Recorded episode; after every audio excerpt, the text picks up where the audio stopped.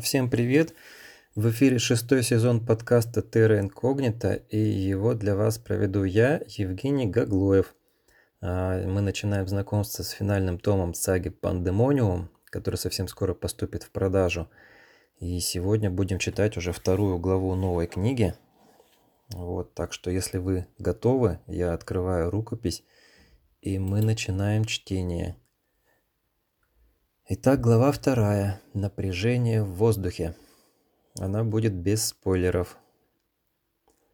Тимофей, Серафима, Платон Евсеевич и Клим по-прежнему прикованы к столбу в центре огромной пентаграммы. Не веря своим глазам, уставились на Ангелину Звереву, внезапно возникшую в ритуальном подземном зале галереи. Наверное, большим шоком для них стало только то, что под маской змееносца скрывался Стас Кощеев. «Ангелина, тяжело прохрипел Скорпион.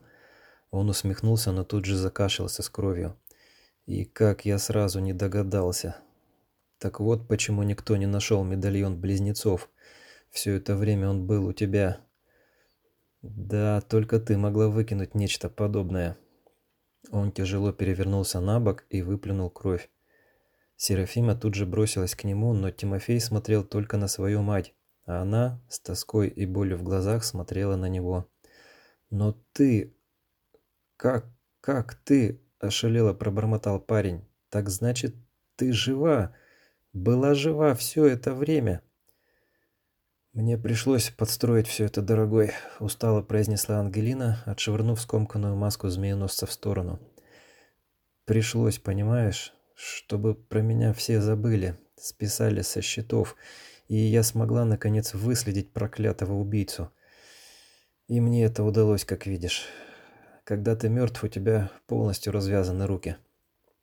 Ты можешь следить за происходящим со стороны, никем не узнанный, не вызывая ничьих подозрений.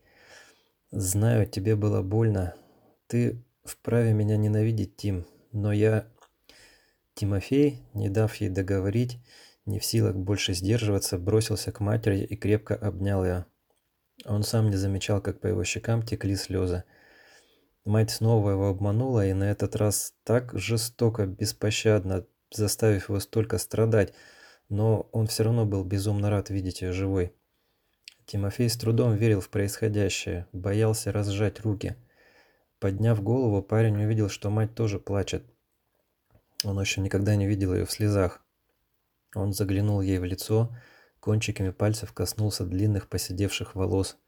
Издалека Ангелину можно было принять за древнюю старуху.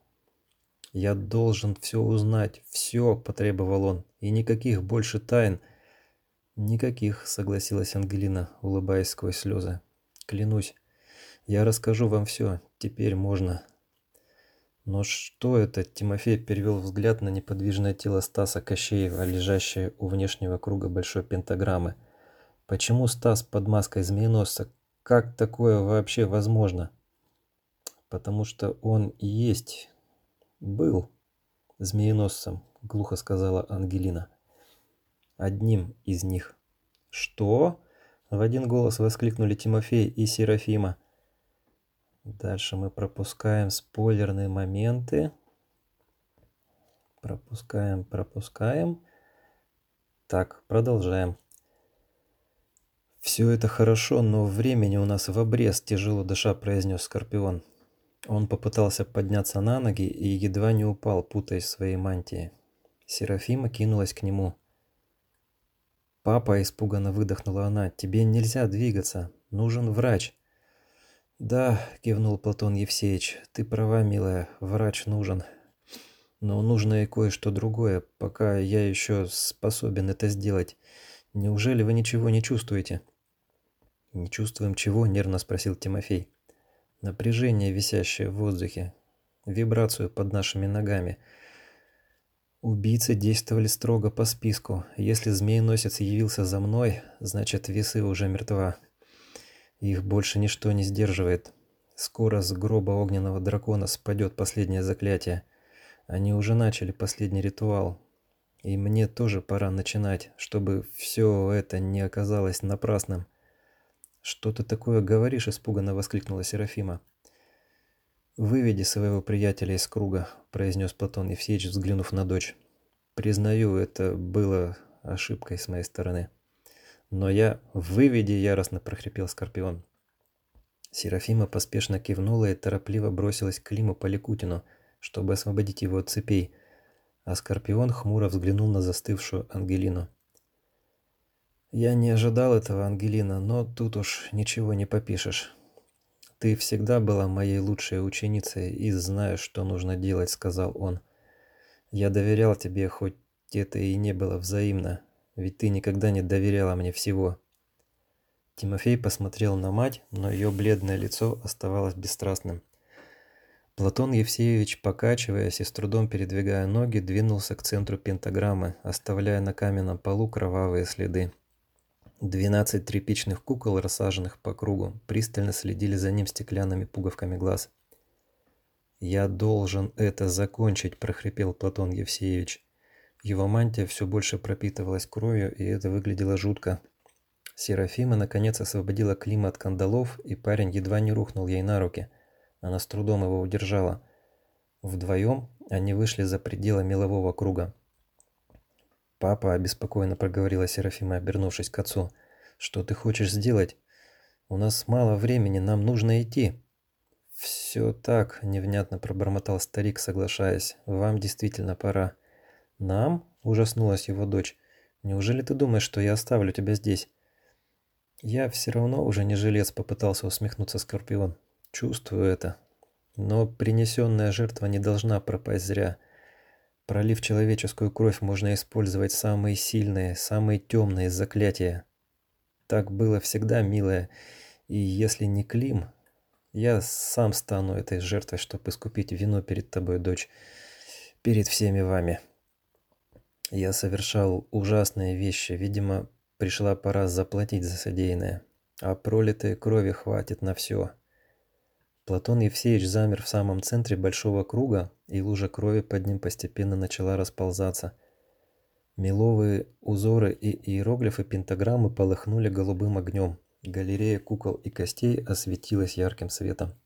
«Что ты делаешь?» – в ужасе вскрикнула Серафима. Оставив Клима, девушка бросилась к отцу, но, попытавшись переступить через внешний край пентаграммы, отлетела назад, словно натолкнувшись на невидимую преграду. Серафима тут же снова ринулась к отцу и опять врезалась в силовую границу мелового круга. Пентаграмму окружала мощная стена бушующей магической энергии. Тимофей рванулся было ей на помощь, но Ангелина, положив руку сыну на плечо, удержала его на месте. «Это выбор Скорпиона, дорогой», – тихо произнесла она. «Его последняя воля, которую нужно уважать. И мы ничего не можем поделать». Тарас Тахеев, лежащий у входа в ритуальный зал, Открыл глаза и медленно осмотрелся мутным взглядом. При виде Ангелины Зверевой и тела змееносца на полу мужчина изумленно охнул. «А ты?» – Платон Евсеевич обратился к Климу Поликутину. «Ты обязан позаботиться о моей дочери. Она столько вытерпела ради тебя. Пообещай, что никогда и ни при каких обстоятельствах не оставишь ее одну». «Обещаю», – тут же кивнул Клим. «Хорошо. «Теперь все зависит только от вас, молодежь», – слабеющим голосом проговорил Скорпион. «Вы – новое поколение первородных, пришедшее на смену старикам. Пришло время исполнить ваше предназначение. Я принесу жертву и завершу начатый ритуал. Обнесу весь город и его окрестности мощным силовым полем, накрою огромным багровым куполом. Моя магия – эта пентаграмма и сила, заключенная в тряпичных куклах, мне помогут». Трое учеников ваших друзей сейчас находятся в часовой башне городской мэрии. Это самый центр заклятого круга. Своей силой и энергией они будут удерживать заслон, который я создам, чтобы ни одна потусторонняя тварь, беснующая сейчас в окрестностях Клыкова, не прорвалась наружу во внешний мир. Монстры, проснувшиеся от многовековой спячки, не должны выйти за пределы этих границ. Поэтому защищайте часовую башню. Дайте бой темным силам, Времени у вас не так много. Постарайтесь уничтожить как можно больше приспешников огненного дракона и не допустить возвращения этого чудовища в наш мир.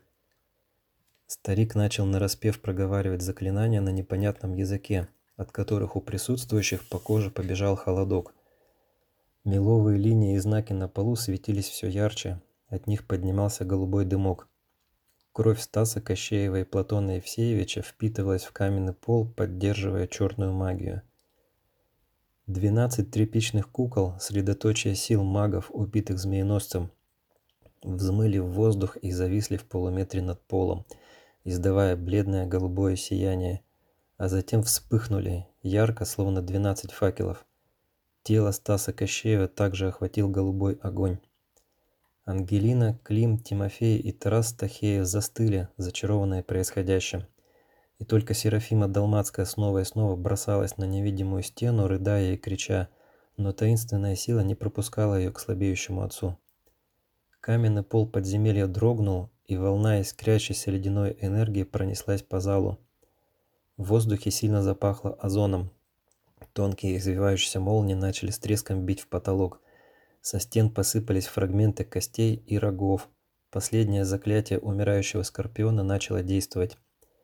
Степан, Марина и Настя, которые крепко держались за руки, образуя ровно треугольник в центре пентаграммы, внезапно ощутили, как все вокруг замерло.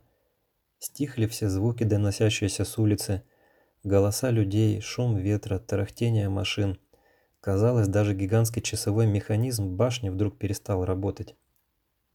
Тишина длилась всего мгновение, но все трое отчетливо ощутили ее и поняли, что это и есть тот самый сигнал, о котором Степана предупреждал Скорпион.